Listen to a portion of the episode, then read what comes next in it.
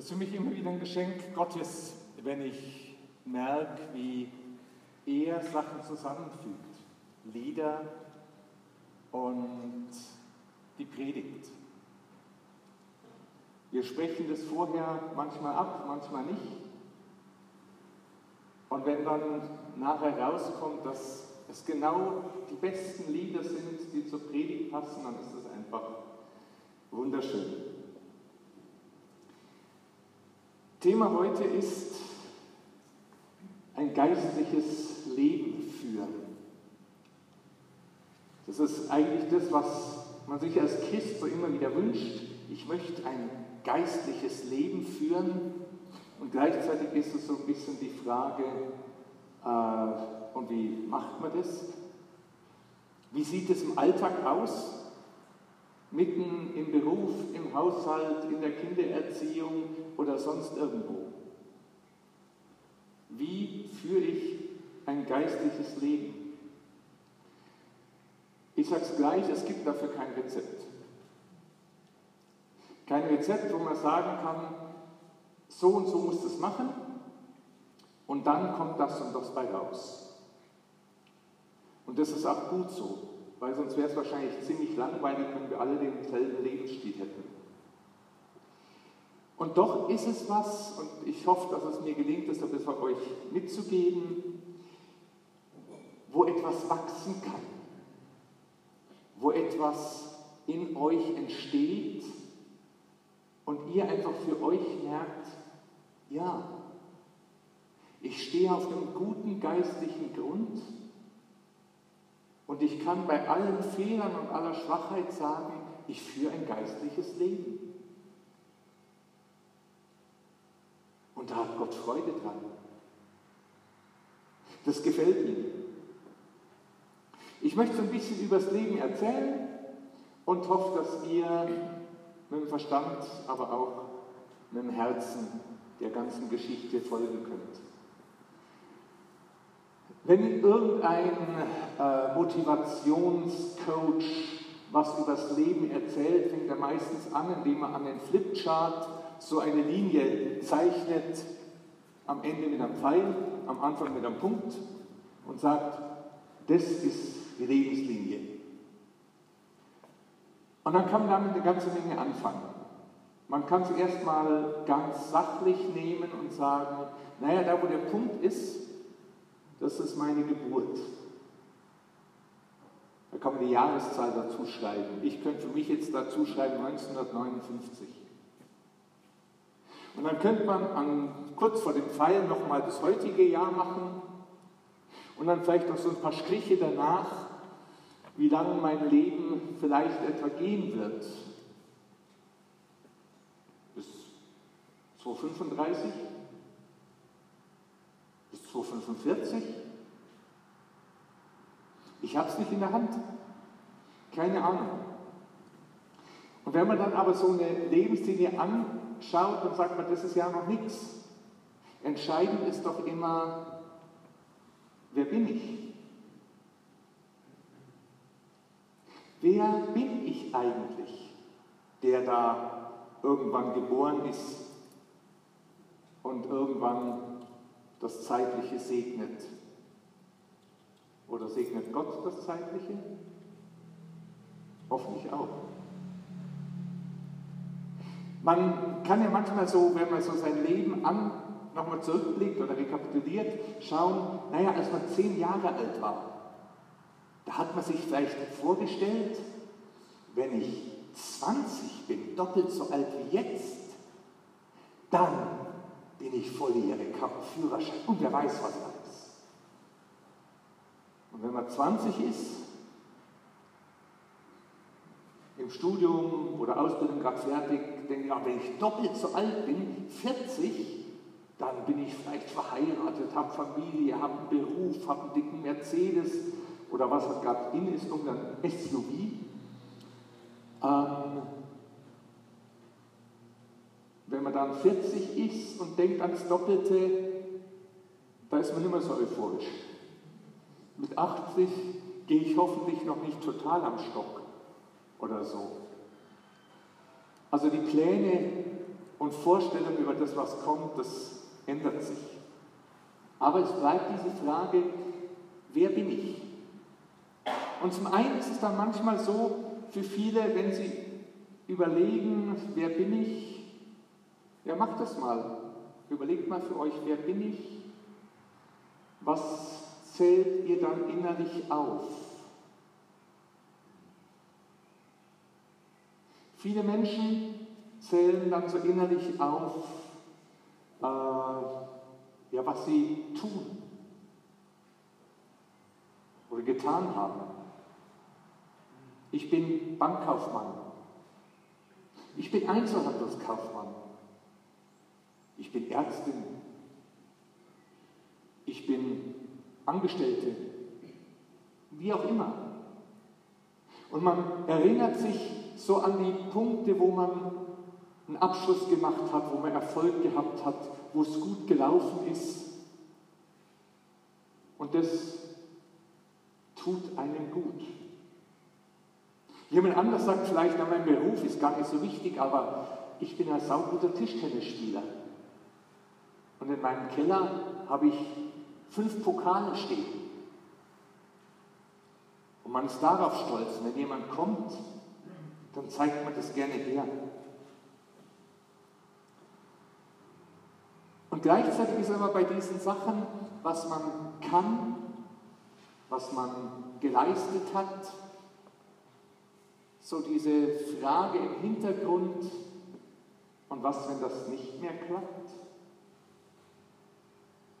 Es fängt vielleicht schon an, wenn auf einmal jemand anders der Tischtennismeister wird. Oder wenn der Ruhestand vor der Tür steht. Oder ich aus irgendeinem Grund die Kündigung kriege.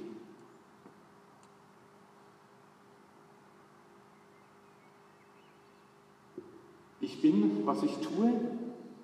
Fragezeichen. Für andere ist es dann vielleicht eher so die Sache, ja, ich bin, was die anderen Leute über mich sagen. Das ist mir wichtig. Und da sind wir sehr sensibel dafür. Auch wenn wir gerne sagen, wir stehen da drüber, es gibt Situationen, da läuft alles ganz prima und nur eine Person taucht auf einmal auf und übt Kritik. Das kann mir den ganzen Tag versagen. Das sind die zehn positiven Äußerungen, die es auch gegeben hat. Oder wo vielleicht niemand was gesagt hat und wo ich dachte, es wird schon stimmen, gar nicht mehr wichtig. Diese eine kritische Stimme, die nagt an mir. Das kann einen unglaublich verunsichern. Ich bin, was andere über mich sagen. Oder manchmal hat man das ja auch ganz stark verinnerlicht. Und es ist so ein bisschen die Schiene, ich bin, was ich selber über mich denke. Was manchmal noch schwieriger ist, weil man oft einen sehr, sehr kritischen Blick auf sich hat. Fehler, die andere gar nicht bemerken, bemerkt man selber. Ich weiß ganz genau, wenn ich mich bei einer Predigt versprochen habe. Oder wenn ich das Glaubensbekenntnis vergessen habe. Das ist den anderen vielleicht gar nicht aufgefallen. Aber ich denke mir, ach, ärgerlich, schon wieder. Hoffentlich hat es keiner gemerkt. Aber ich ärgere mich trotzdem drüber. Ich ärgere mich. Oder die Frage, wie manche auch so ihre Existenz sehen, ich bin, was ich habe. Und da will ich jetzt nicht nur sagen, das geht um die Leute, die reich geworden sind, die viel Besitz haben. Ich bin, was ich habe, das kann auch sein, die Familien, die ich habe. Beziehungen, die ich habe. Freunde, die ich habe. Ich bin, was ich habe. Ich bin, was zu mir gehört. Ich bin, wozu ich in Beziehung stehe. Und gleichzeitig ist aber bei all diesen Sachen eins gemeinsam. Wir sind abhängig davon. Wir sind abhängig und merken das sofort.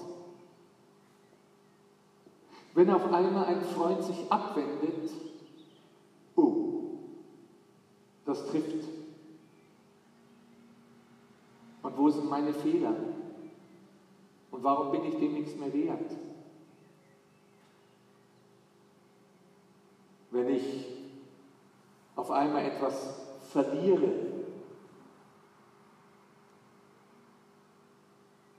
wenn die anderen auf einmal nicht mehr positiv auf mich reagieren.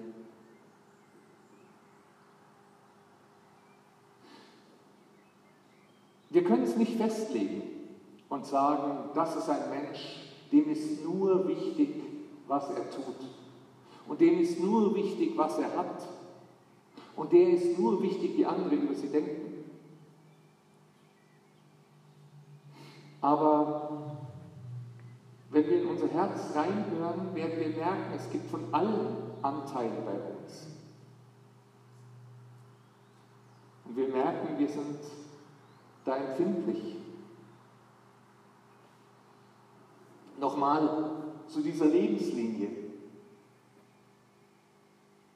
Für uns ist es eigentlich wichtig, wenn eben was gut gelingt, dann sind wir quasi, wenn man so äh, eine Linie zeichnen würde, auf der, einem Hochgefühl.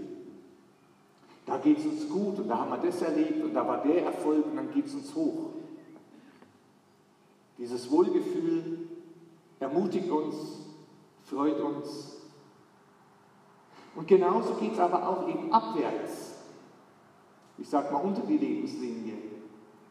Wenn etwas schiefgegangen ist, wenn wir kritisiert wurden, wenn sich jemand abgewendet hat, wenn wir verloren haben.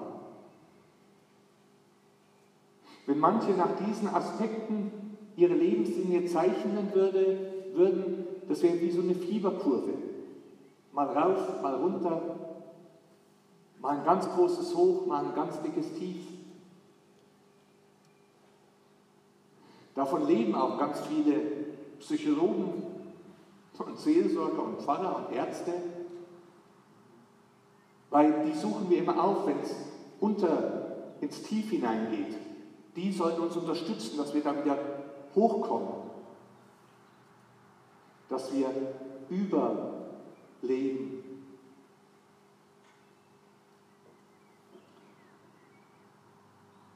Es ist gar nicht so einfach mit dem Leben. Genau gesehen stellen wir da fest, das, was wir sind, unsere Identität, ist ganz schön oft abhängig von äußeren Umständen. Von Umständen, die wir nicht mal in der Hand haben.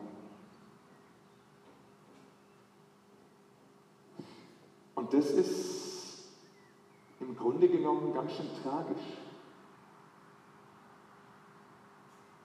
wie wenig wir selber in der Hand haben.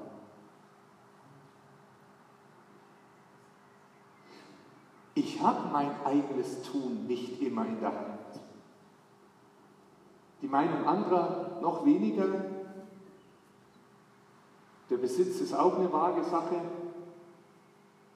Wie viele Leute, ja gerade jetzt in der Pandemie, die vielleicht dachten, es läuft alles klar, vor zwei Jahren war alles noch wunderbar, man hat Pläne gehabt, man hat vielleicht auch einen äh, Kredit aufgenommen für ein Haus oder ähnliches. Und auf einmal weiß ich nicht mehr, denkt an die Leute in der Gastronomie, habe ich nächste Woche noch meinen Arbeitsplatz? Wie lange hält es meine Firma durch? Wie vieles gerät da auf einmal in die Krise? Wir können eigentlich so wenig kontrollieren. Und dann sind wir von all dem abhängig, ob es uns gut geht oder nicht. Und was ist jetzt eine geistliche Existenz? Das, was wir vom Evangelium her hören dürfen, ist zum einen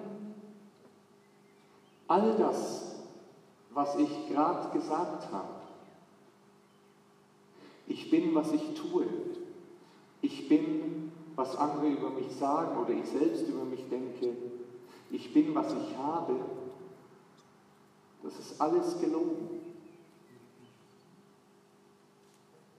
Das Evangelium würde sagen, das ist gelogen. Das ist eine Lüge, mit der wir leben.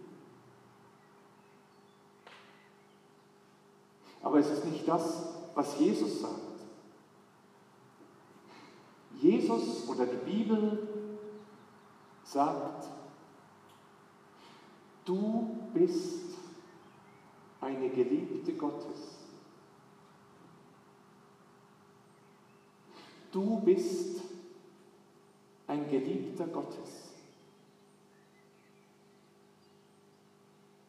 Und das ohne Wenn. Also nicht mit so einer Ergänzung in Klammern oder Fußnote 2, äh, das gilt nur, wenn du alle Gebote erfüllst oder sowas. Nein, steht nichts da. Ohne Fußnote, ohne Einschränkung. Du bist eine Geliebte Gottes. Das ist die Zusage, die Gott gibt. Und das Besondere ist und das Entscheidende ist, dass du das für dich als Wahrheit entdeckst und davon dein Leben umgestalten lässt dass du das für dich nicht nur als Wahrheit entdeckst, sondern auch als Wahrheit beanspruchst.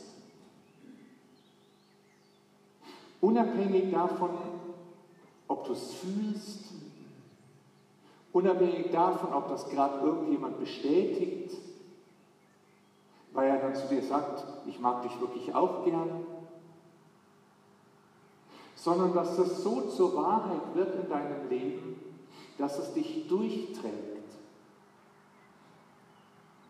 durchträgt, auch wenn all die anderen Sachen, die anderen Stimmen bleiben ja.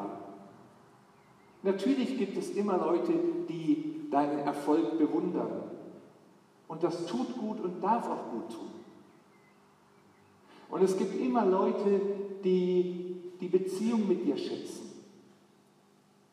Und es darf auch sein, dass du was besitzt und dich an deinem Besitz freust und das genießt. Aber um eine Existenz zu haben, die, die tragfähig ist, brauchen wir was anderes. Da brauchen wir diese Zusage Gottes, du bist meine geliebte Tochter, du bist mein geliebter Sohn. Und die muss uns mehr tragen als das andere. Weil wenn das andere wegfällt oder erschüttert wird, wenn wir dann nicht diese Zusage Gottes haben und sie auch beanspruchen, dann fallen wir wirklich nach unten.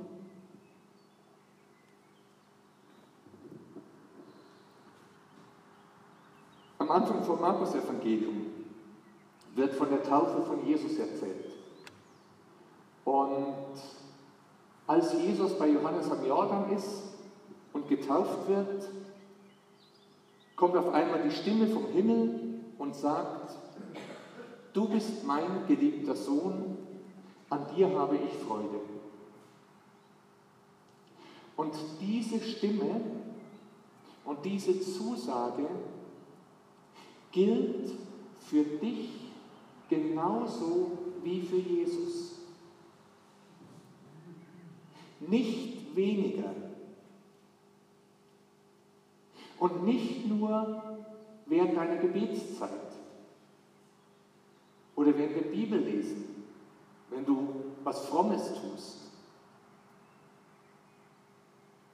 Denn Jesus sagt, mit der Liebe, mit der mich der Vater geliebt hat, liebe ich euch.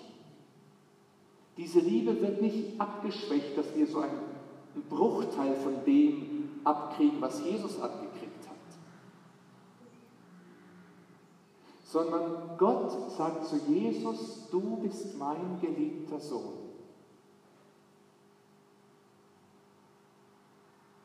Und da hängt Gottes ganzes Herz dran. Und das sagt er auch zu uns, zu dir. Und das anzunehmen, das ist ein ganz großer Glaubensakt. Bei Jesus kam direkt nach der Taufe die Versuchung. Er geht in die Wüste und der Teufel versucht ihn. Und mit was versucht er ihn? Mit Macht, mit Besitz, mit Anerkennung. Genau diese Sachen, was ich bin, was ich habe, äh, was andere Leute über mich sagen. Und Jesus sagt, nein, ich will nicht auf diese Stimmen hören. Er sagt, was für mich entscheidend ist, ist nicht der Applaus der Menschen.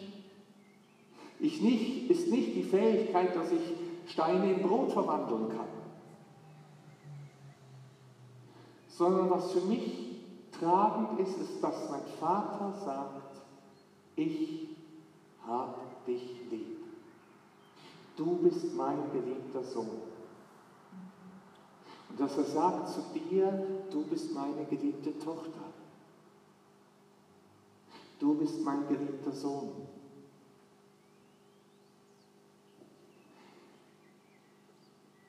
Es ist wirklich gewagter Glaubensspruch, zu sagen, ich akzeptiere das, dass ich der Geliebte Gottes bin. Ich akzeptiere das und nehme das an, dass ich die Geliebte Gottes bin.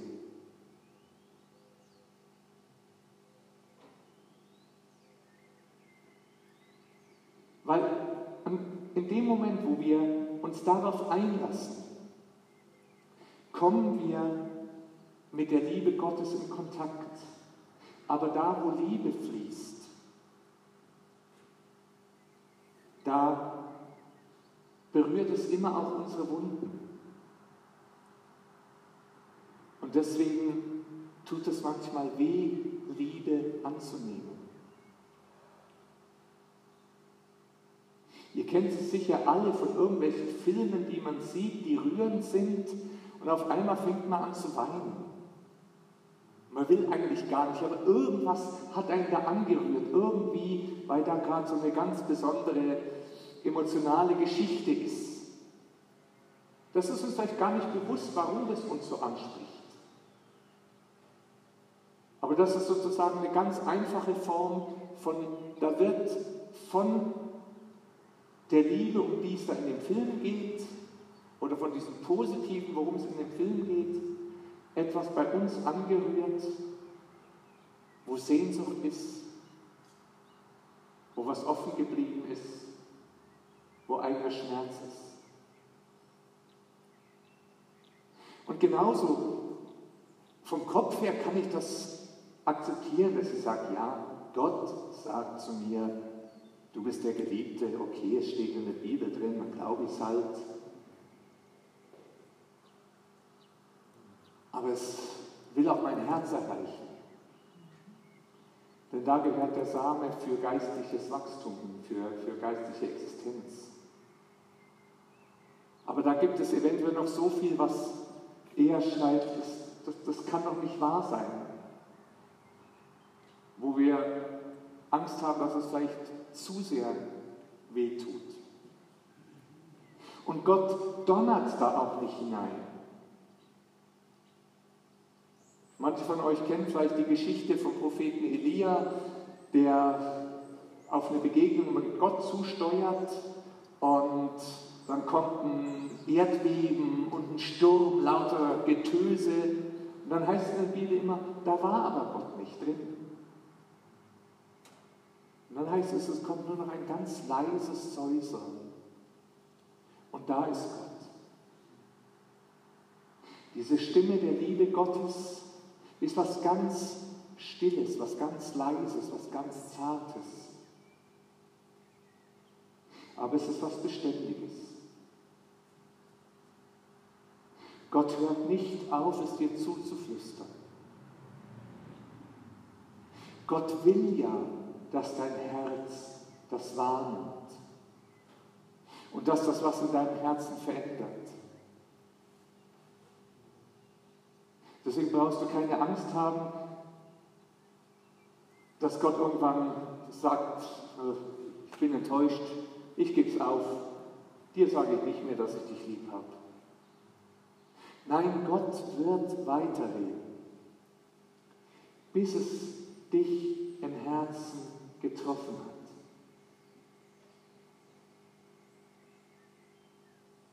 Aber ich ermutige dich auch, Mach dein Herz auf dafür. Wir haben manchmal, weil wir so ein bisschen unsere Wunden kennen, so eine Tendenz, was abzuschotten. Wo wir vielleicht innerlich schon schlucken. Jetzt kommt wieder dieses Thema oder so. Lass Gott reden. Gott spricht da hinein, du bist meine Geliebte. Gott sagt nicht, du musst es jetzt beweisen. Nein, du musst gar nichts beweisen. Aber wir müssen mit unserer ganzen Existenz da vor Gott stehen, weil unsere ganze Existenz nach Liebe schreit. Als Kinder brauchen wir die Liebe der Eltern, als Jugendliche brauchen wir die Liebe des Freundes, der Freundin, als Erwachsener brauchen wir die Liebe anderer Menschen. Und es ist aber so, dass die menschliche Liebe immer unvollkommen bleibt ist und deswegen immer etwas offen bleibt. Bis wir das hören, was Gott sagt. Du bist meine Geliebte. Du bist mein Geliebter. Du warst es schon immer und du bist es ganz unabhängig von dem, was du tust oder kannst oder hast. Unser Herz will geliebt werden. Und deswegen kann es diese Zusage Gottes auch hören. Deswegen wird dein Herz diese Zusage Gottes auch hören.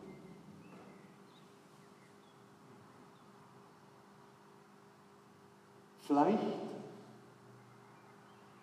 muss erst was bröckeln, Mauern, die wir manchmal drumherum gebaut haben. Bitterkeit, die sich irgendwo eingenistet hat. Aber Gott ist treu. Gott ist beständig.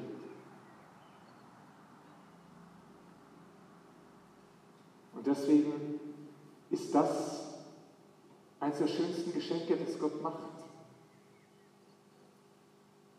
Er sagt zu dir, hier und jetzt, du bist meine Geliebte. Und du bist mein Geliebter. Und das gilt. Und der Glaubensakt ist, dass ich sage, ja, ich höre auf, dem zu widersprechen, weil ich bei mir noch Mängel sehe. Ich höre auf, dieser Zusage zu misstrauen, weil ich das einfach nicht glauben kann. Weil mir das zu groß vorkommt. Gegen allen Widerstand sage ich, ich glaube das. Ich vertraue dir. Und das ist vielleicht ein Stück Weg, den ihr auch gehen müsst. Ich denke, so, so innere Schritte sind immer wichtig. Man hört es, findet es ganz gut, wünscht es sich, aber sprecht es auch aus. Vielleicht nachher während dem nächsten Lied sprechen dürfen wir ja während des Singens, während der Musik. Das heißt, Gott, ich entscheide mich jetzt endlich, das zu glauben. Nicht nur halber, sondern ganz. Gott, ich sage dir, ich nehme deine Liebe an. Gott, ich stehe dazu, dass du wirklich mich meinst. Dass du nicht gerade an mir vorbeigeschaut hast und die Person hinter mir meinst. Ich nehme das für mich an, dass wenn du sagst, du bist meine Geliebte, wirklich ich gemeint bin. Dass wenn du sagst, du bist mein Geliebter, dann wirklich ich gemeint bin. Voll und ganz, so wie ich bin. Und dann entsteht nämlich eine ganz große Freiheit, weil ich nicht mehr abhängig bin von dem, was ich kann, weil ich nicht mehr abhängig bin von dem, was andere sagen oder ich selber über mich denke, weil ich nicht mehr abhängig bin von dem, was ich habe. Das wird nicht alles spurlos an mir vorübergehen, aber Ihr werdet es merken, man schluckt dann vielleicht mal oder zuckt mal, wenn irgendwas schief geht, aber man merkt, es macht meiner Existenz, meiner Person nichts mehr aus. Ich bin trotzdem wertvoll. Ich weiß trotzdem, wer ich bin. Und ich stürze nicht ab in der Fieberkurve sondern ich bleibe auf dem oberen Level. Denn ich bin geliebt, egal was ist, egal was kommt. Amen.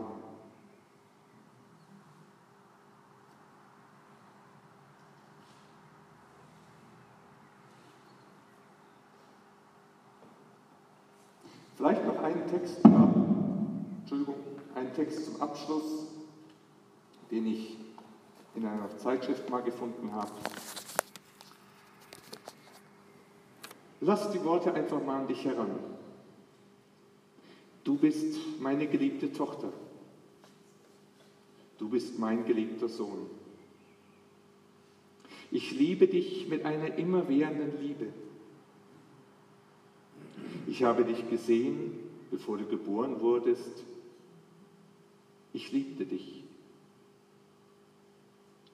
Noch bevor du sprechen konntest und bevor dich deine Mutter berühren konnte, habe ich dich gerufen. Ich habe dich in der Tiefe geformt. Ich habe dich im Körper deiner Mutter zusammengesetzt. Du bist mein und ich bin dein. Du bist der, der zu mir gehört und ich möchte zu dir gehören.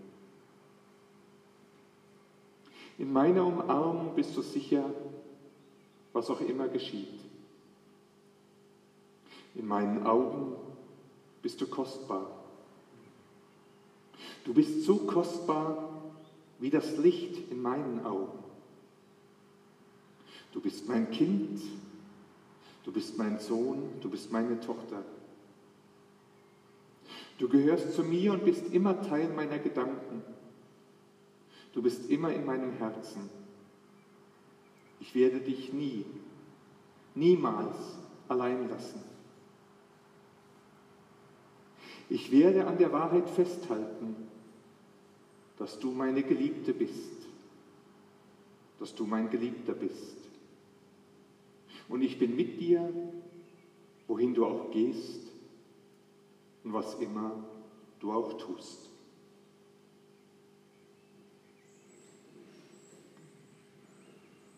So ähnlich steht es im Psalm 139. Gottes Wort an seine Geliebten. Amen.